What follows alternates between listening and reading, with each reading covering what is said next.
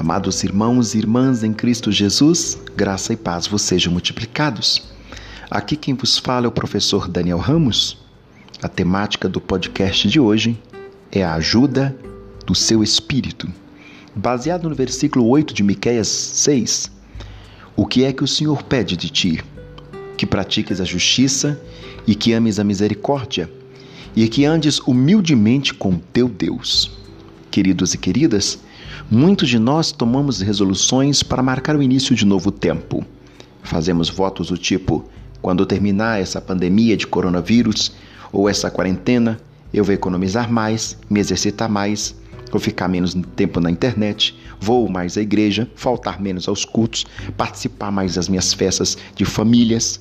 Começamos esse novo tempo com boas intenções, mas em pouco tempo, velhos hábitos nos tentam a voltar aos antigos modos.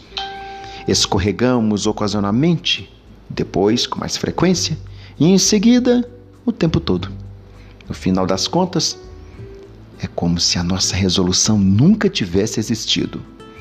Em vez de escolher os nossos próprios objetivos de autoaperfeiçoamento, talvez seja melhor nos perguntarmos: o que o Senhor deseja de mim?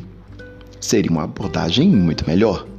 Por meio do profeta Miqueias, Deus revelou que ele deseja que façamos o que é certo, sejamos misericordiosos e andemos humildemente com ele. Miqueias 6:8. Todas essas coisas estão relacionadas ao aperfeiçoamento da alma em vez do autoaperfeiçoamento. Felizmente, não precisamos contar com a nossa própria força. O Espírito Santo tem poder de nos ajudar em nosso, nosso crescimento espiritual como cristãos. A palavra de Deus diz que Ele é capaz de nos tornar, abre aspas, fortalecidos com poder, mediante no seu espírito no homem interior. Fecha aspas. Efésios 3,16. Então, ao começarmos um tempo novo, como é o que vai surgir depois dessa quarentena da pandemia de coronavírus, vamos decidir ser mais semelhantes a Cristo. O Espírito nos ajudará conforme buscarmos andar humildemente com Deus.